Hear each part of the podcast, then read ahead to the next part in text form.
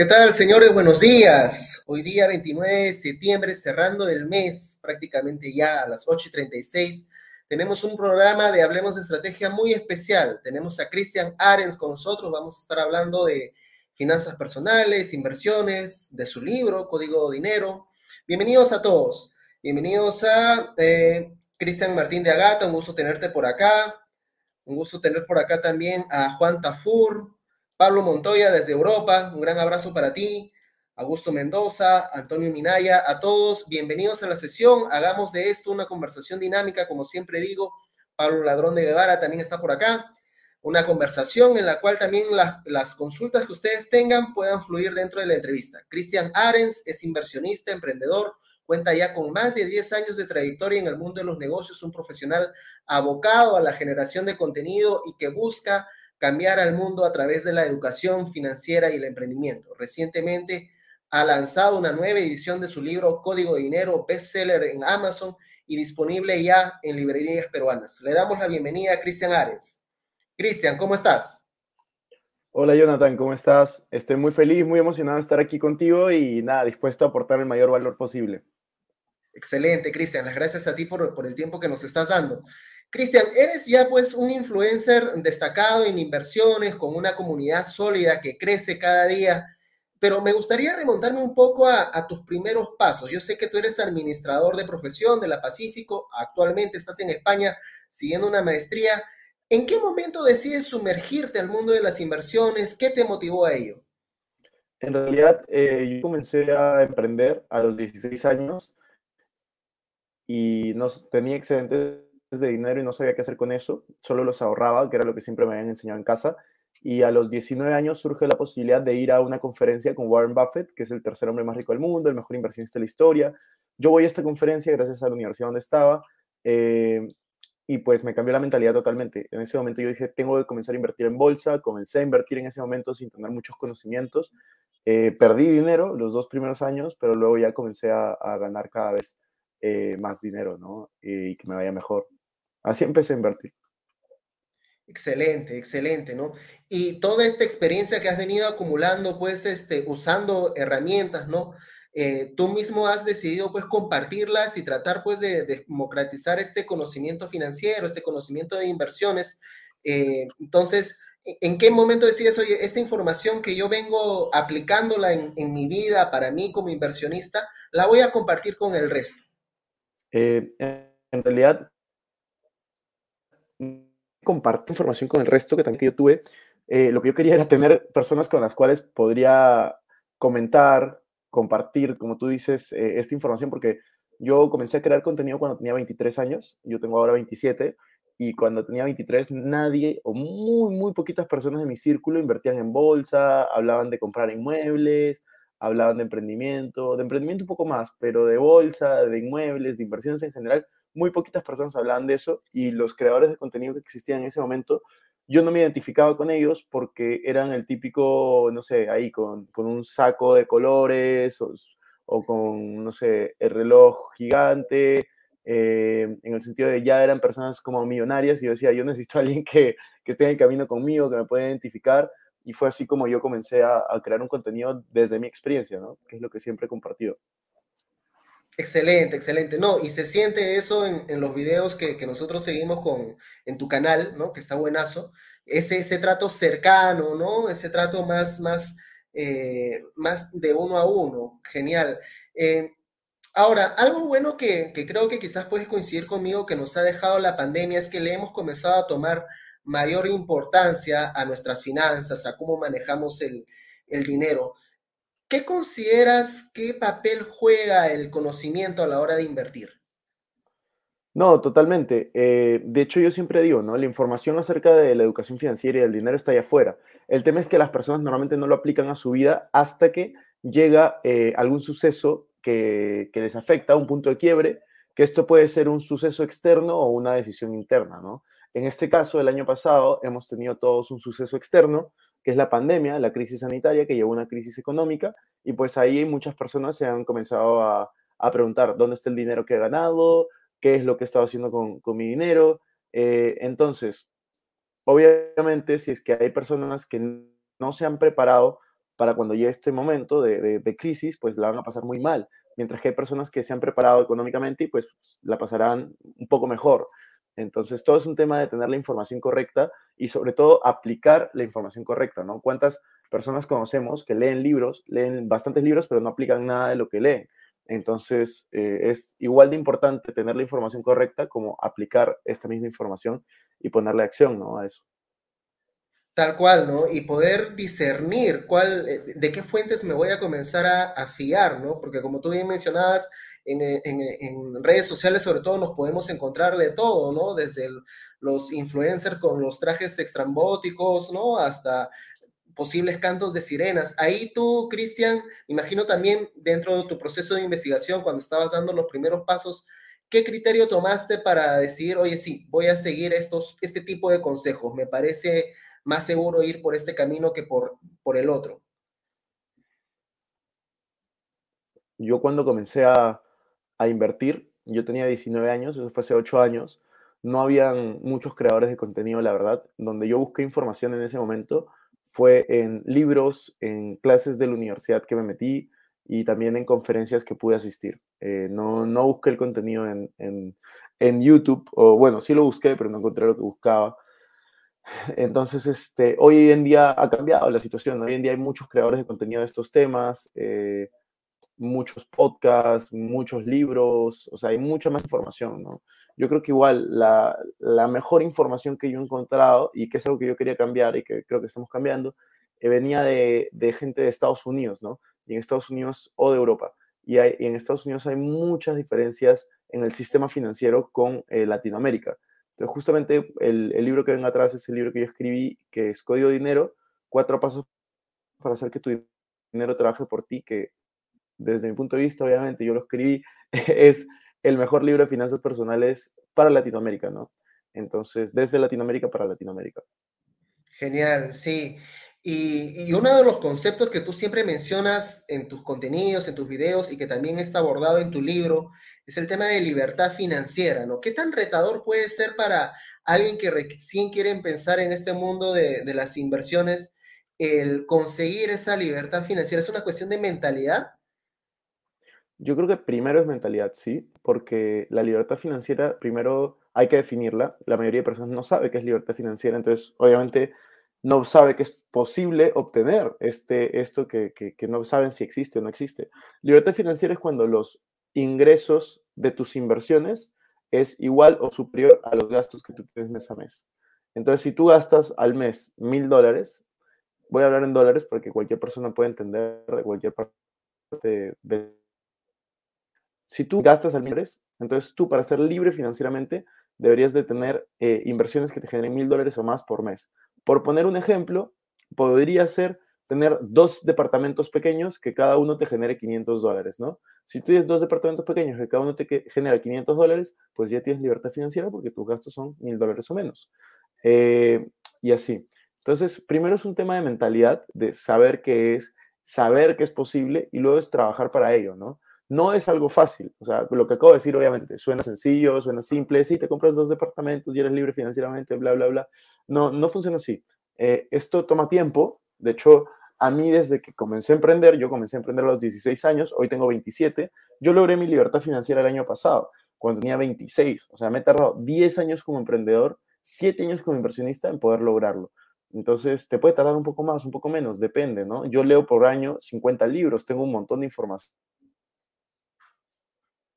temas, pero depende de cada uno, las metas que, que, tenga y que, que, pueda lograr o no en 5, 10, 20 años. Pero el tiempo igual pasa. La cosa es planificarlo y, planificar esta libertad financiera como te, como te mencionaba, ¿no? Genial, Cristian. Y, también me imagino es una cuestión de, de, de fortaleza, de disciplina, más que quizás de motivación, ¿no? Porque en el camino, y de hecho tú también lo comentabas en alguno de tus videos, te has encontrado pues con algunas algunos emprendimientos o algunas inversiones que no funcionaron como, como lo esperabas en un principio, ¿no? Entonces, quizás eh, algunas personas ante el primer bache o obstáculo en el camino puede, puede retraerse. Eh, ¿qué, ¿Qué nos aconsejas con respecto a eso? ¿Cómo tomar esos reveses? ¿Cómo tratar de rescatar lecciones de ahí? Totalmente, o sea, acá hay que ser constante. En la vida no se cosecha el mismo año que se siembra y a veces ni siquiera en la misma década. Yo, eh, para, para, tener suerte tienes que estar haciendo algo.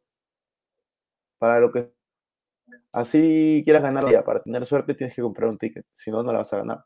Entonces, en la vida funciona, funciona igual. Si tú quieres eh, que te vaya bien en los negocios y necesitas suerte, pues tienes que estar haciendo negocios. Si tú quieres eh, que te vaya bien en las inversiones, pues tienes que estar invirtiendo. No es suerte. La suerte puede ser un factor muy pequeño, pero al final lo que tú tienes que hacer es trabajo duro, disciplina, constancia. O sea, yo creo que yo sinceramente yo no me considero ni el mejor emprendedor, ni el mejor inversionista, ni el mejor creador de contenido, pero yo partiendo desde estas limitaciones que conozco acerca, acerca de mí, pues trabajo día tras día para poder intentar ser eh, mejor, ser mejor inversionista, ser mejor emprendedor, ser mejor creador de contenido. Entonces, todo es un trabajo constante y de mejora diaria, ¿no? Una filosofía Kaizen, 1% mejor cada día, cada día un poquito mejor que el anterior. Entonces, vas a cada vez tener más herramientas y así eh, tengas a personas que son más talentosas que tú, como sé que hay muchísimas ahí afuera que yo, pues, al final eh, yo sigo trabajando día tras día, no descanso y pues tengo los resultados que tengo. Tal cual, tal cual. ¿no? Siempre creo que la, lucha, si la enfocamos contra avanzar nosotros mismos, más que quizás vernos en, los tiempos de, los demás, vamos a poder seguir eh, desarrollándonos como personas y profesionales. Tenemos una consulta acá de Pablo Ladrón. Él nos comenta, ¿qué nos aconsejarías para personas eh, de temprana edad o de cualquier edad que creen que no tienen el suficiente dinero para empezar a invertir? ¿no? A veces quizás el tema de tener montos abultados para invertir en bolsa o no, o, con pequeña cantidad de dinero se puede hacer esto. Para empezar a invertir en bolsa, yo sugiero mil dólares. Y esta excusa de no tengo el dinero suficiente, justamente es al revés, ¿no? No tengo el dinero suficiente para comenzar a invertir. Y justamente es, no tienes el dinero suficiente para comenzar a invertir porque no has comenzado a invertir. Entonces, si tú quieres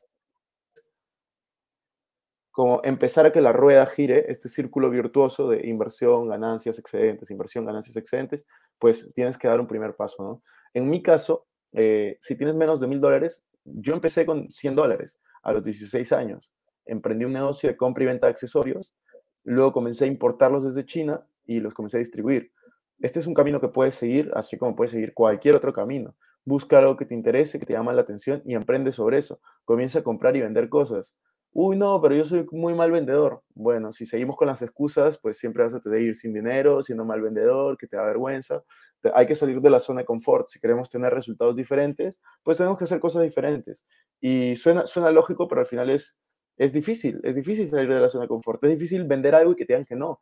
Pero así es la vida. La vida está para los que quieren salir de la zona de confort y lograr grandes cosas si se lo propone y si quieres salir adelante, pues vas a hacerlo. Y si, y si no, pues te quedarás como estás ahora por los próximos 10, 20 años. Sí, tal cual, tomar acción, ¿no? El tema de poder este, emprender, invertir o enfrentar la vida y sus retos en general siempre es eh, cuestión de dar el paso y tomar acción. Eh, Cristian, nos mencionabas el tema de poder recoger la información, tener este, la suficiente data para, digamos, eh, invertir, ¿no? Rodearnos de, información y también acerca de la mentalidad. Pero en una situación de incertidumbre como la que estamos viviendo, sobre todo acá en Latinoamérica y en específico en Perú, eh, con ruido externo y demás, ¿La fortaleza te parece que juega un rol clave para no tomar decisiones apresuradas que puedan llevar a pérdidas en las inversiones? ¿Qué nos aconsejas al respecto? Yo en realidad, bajo la coyuntura actual, lo que, lo que sugiero, y algo que a mí me, me gusta mucho es cada crisis trae oportunidades. Hay que ver qué oportunidades trae esta crisis política en el país. Yo confío en el Perú a largo plazo. Yo creo que vamos a salir adelante, que en 6, 7, 8, 10 años vamos a estar mejor que ahora. Eh, bajo esa premisa invierto mi dinero también en Perú. No invierto la mayoría, pero sí tengo una buena parte invertida en Perú. Eh, y lo otro importante que tenemos que considerar es, no estamos en 1980, 1990, no estamos en los 2000, estamos en el, en el año 2021. Si tú tienes un celular como este, pues un celular inteligente, cualquier celular, puede, o una computadora, una laptop, tienes acceso a Internet, tienes acceso a igual de posibilidades que cualquier persona en Estados Unidos, en Europa. Puedes hacer el mismo negocio, puedes ponerte a comprar y vender, puedes ponerte a crear contenido, puedes ponerte a hacer mil cosas igual que cualquier persona en cualquier lugar del mundo.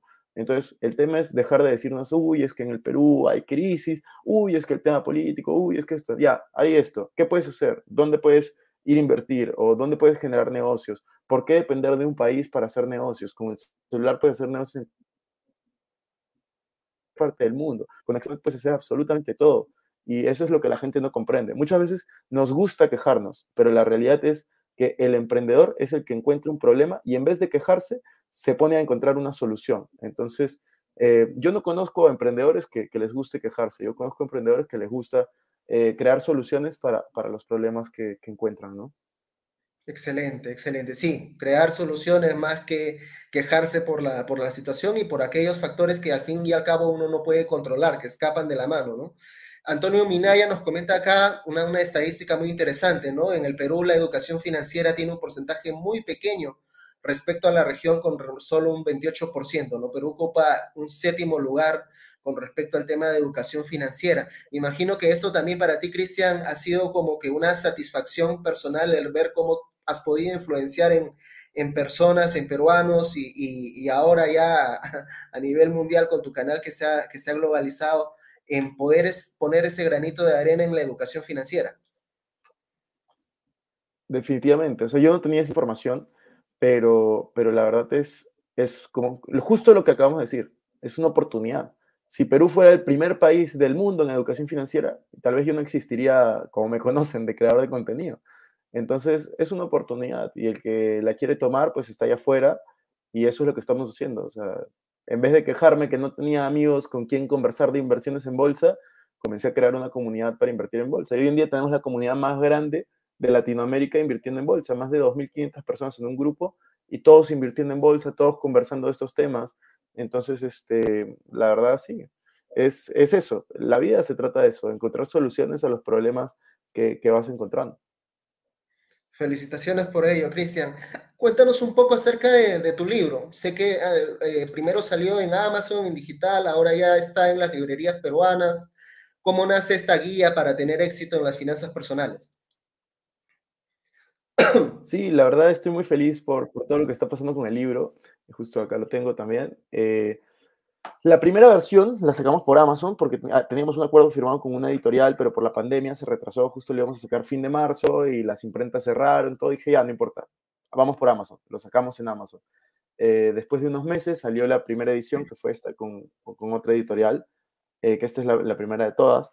Y acabé el contrato con esta editorial que era pequeña, que no, no habíamos podido entrar a librerías por todos los temas de coyuntura, y en fin del año pasado firmo contrato con la editorial más grande en, Perú, que es eh, Planeta, y pues desde agosto, mediados de agosto, ya tenemos la nueva versión del libro en todas las librerías en Perú, y además lo tenemos en versión eh, virtual, en todas las librerías también de Planeta, Crisol, Libro, etcétera, SBS, y también lo tenemos a nivel mundial en Amazon. Excelente, excelente. No, felicitaciones por, por, el libro. He leído buenas reseñas. A mí todavía me falta hacerme con una copia de él, pero sé que ahí nos podemos encontrar los lectores, sobre todo que, que nos encanta este mundo de las inversiones o que quizás recién queremos eh, empezar, eh, una guía muy práctica, ¿no? De pasos simples para poder tomar el control de nuestras finanzas y comenzar a invertir, ¿no? Así es, o sea, el libro se llama Cuatro pasos para hacer que tu dinero trabaje por ti, código dinero, y la verdad son cuatro pasos muy simples, es invertir en ti, entender y conocer en qué invertir, comenzar a invertir y generar ingresos residuales. Entonces, en base a esos cuatro pasos se basa todo el libro. No es un libro difícil de leer, de hecho, al contrario, es muy fácil de leer. La mentalidad con la que hice este libro fue, si es que yo me olvido de todo lo que sé hasta este punto, eh, quiero tenerlo todo en un libro. Entonces, mi libro es como resumen de todos los libros que he leído, de todas mis experiencias de vida, de, opiniones personales, de mis hábitos. Hablo también de, de, cómo soy, que, cuáles son los mecanismos que me han permitido tener esta clase de resultados, porque al final yo creo mucho en que las personas somos nuestros hábitos, nosotros somos lo que hacemos todos los días. Y el superpoder al final de cualquier persona es que tú tienes la decisión de poder cambiar lo que haces cada día. Entonces, si tú lo cambias durante el tiempo suficiente y logras que esto se vuelva un hábito en ti, pues automáticamente te estás creando a ti mismo, ¿no? Primero creamos nuestros hábitos y luego nuestros hábitos nos crean a nosotros. Entonces, también hablo de eso en el libro y yo creo que es un libro muy interesante y que cualquiera podría aprovechar, desde alguien que tiene 15 años hasta alguien que tiene 70 años, creo que igual le va a servir. Estupendo, sí, y mientras más temprano creo que empecemos, por ejemplo, la edad que está sugiriendo, 15 años, a comenzar a analizarnos y conocernos y ver cómo vamos a enfrentar estos, estos retos a la hora de manejar nuestro dinero y demás, creo que nos va a poder permitir tomar conciencia a más temprana edad de las acciones que, que podemos realizar.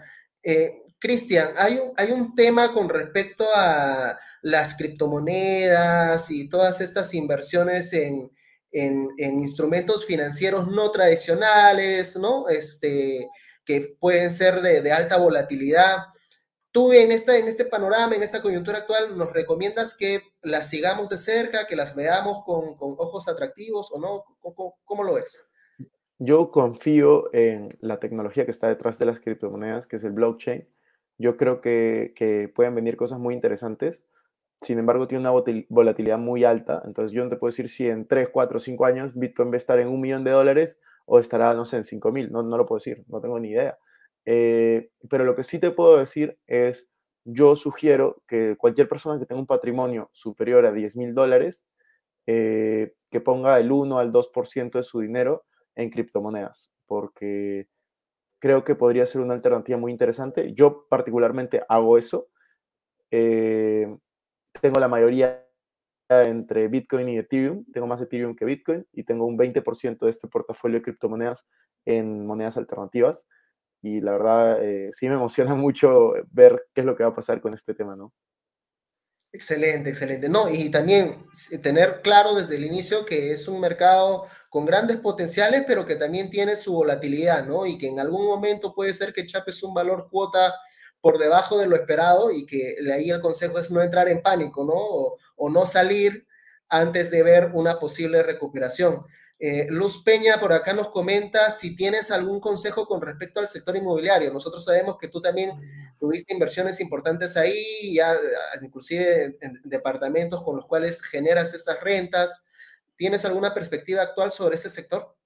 En la actualidad tengo dos inmuebles en Perú y yo les puedo decir, si me aprobaran un crédito hipotecario nuevo eh, en Perú, que todavía no lo hacen, eh, yo definitivamente compraría otra propiedad porque creo que es una manera de protegerme ante la inflación y todo lo que está sucediendo con la moneda peruana. Endeudarme en soles a cambio de una propiedad creo que podría ser una buena alternativa. Ojo, que eso es bajo la premisa de que yo confío en el Perú a largo plazo. Si yo no confiara en el país a largo plazo, pues obviamente no invertiría en Perú. Pero yo sí confío en el país a largo plazo y pues si me aprobaran un crédito hipotecario nuevo, pues definitivamente lo tomaría.